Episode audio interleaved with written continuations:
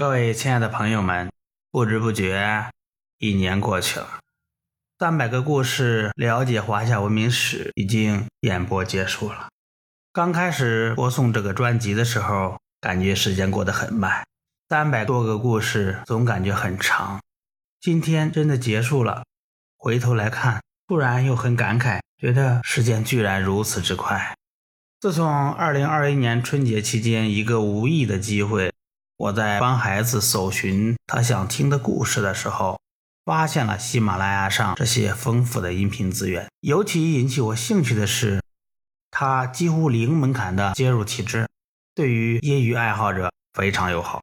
于是我就想啊，自己平时也经常给自己家的孩子讲各种寓言故事、成语故事、历史故事等等，反正是要花费一定精力的，为什么不录下来？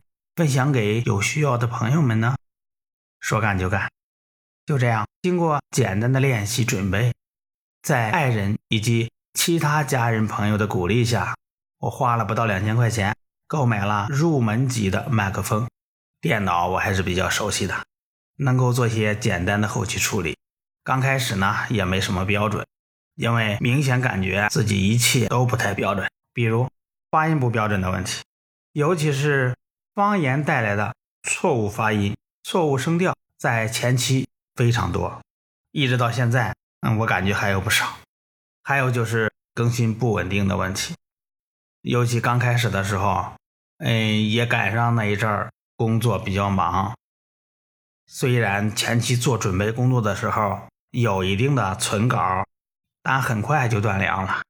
当时有好几次都差一点想放弃了。在朋友们的鼓励下，我咬牙坚持了下来，度过了瓶颈期。虽然音频质量仍然不太高，但基本能保持每天一更。回头看看，觉得挺不可思议的。这里呢，也想跟朋友们分享一下我的感悟：坚持做一件事的确不容易，但只要你坚持下来，回报同样是丰厚的，真的很有成就感。嗯，谈谈自己的收获吧。一是表达能力有提高。前后一年多的时间，明显感觉自己的普通话有了较大的提升，口齿比以前更清晰。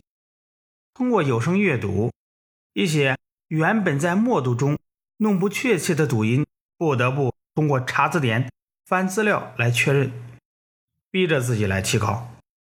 有的时候状态不好，发出的声音自己都感觉没法听，那时候就要反复找感觉。多次推倒重来，咱也不为别的，起码要达到及格分吧。二是自己增长了知识。之所以选择读《中华上下五千年》，除了自己本身就对历史感兴趣外，当时还感觉自己历史知识相对比较扎实，比较有信心能够讲好。读了一阵之后啊，却发现根本不是那么回事儿，自己对历史的理解。仍然浅薄的近乎幼稚。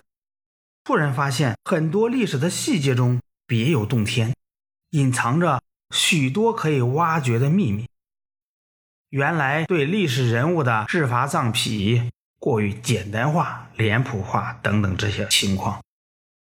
三是收获了很多朋友。通过这次演播，我发现了有声创作这个新天地，才明白原来看上去简单的开口说话。居然有那么多的细分，比如新闻广播、有声演播、朗诵、旁白等等。在这过程中，我也认识了很多有声演播爱好者，他们的热情、努力和丰沛的才华，让我学到了很多东西。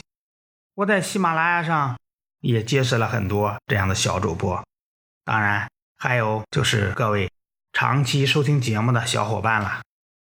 其实你们才是我能够坚持播完节目的有力支持者，尤其是播到中后期，我发现自己的节目居然比不少付费节目收听量还要高时，我是真的满心感激的，感激大家对我这个业余者的宽容与支持。我深深的明白，自己的节目质量并不高，有读错的，有读重的，有严重跑调的，但我没有听到过嘲讽和尖锐的批评。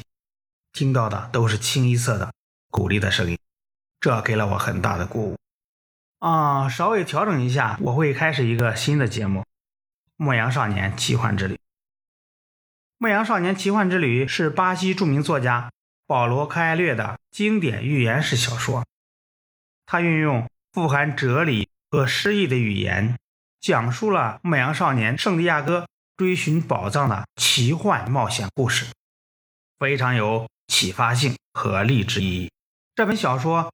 自从1988年出版后，便风靡全球，畅销160多个国家，登上20多个国家畅销榜第一名，荣获33项国际大奖，已经被翻译成68种语言，是当今在世作家作品中被翻译最多的小说。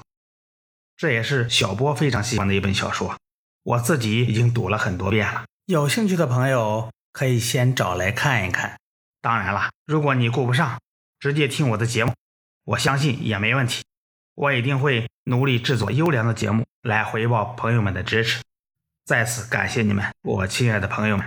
在这种全国上下疫情防控形势较为严峻的情况下，小主播再次提醒朋友们一定要保重身体，服从政府安排，积极参与抗疫工作。没参加也不要紧，只要老老实实待着，不乱跑，不添乱。就是做贡献，小主播若非谈生，祝您工作顺利，万事如意。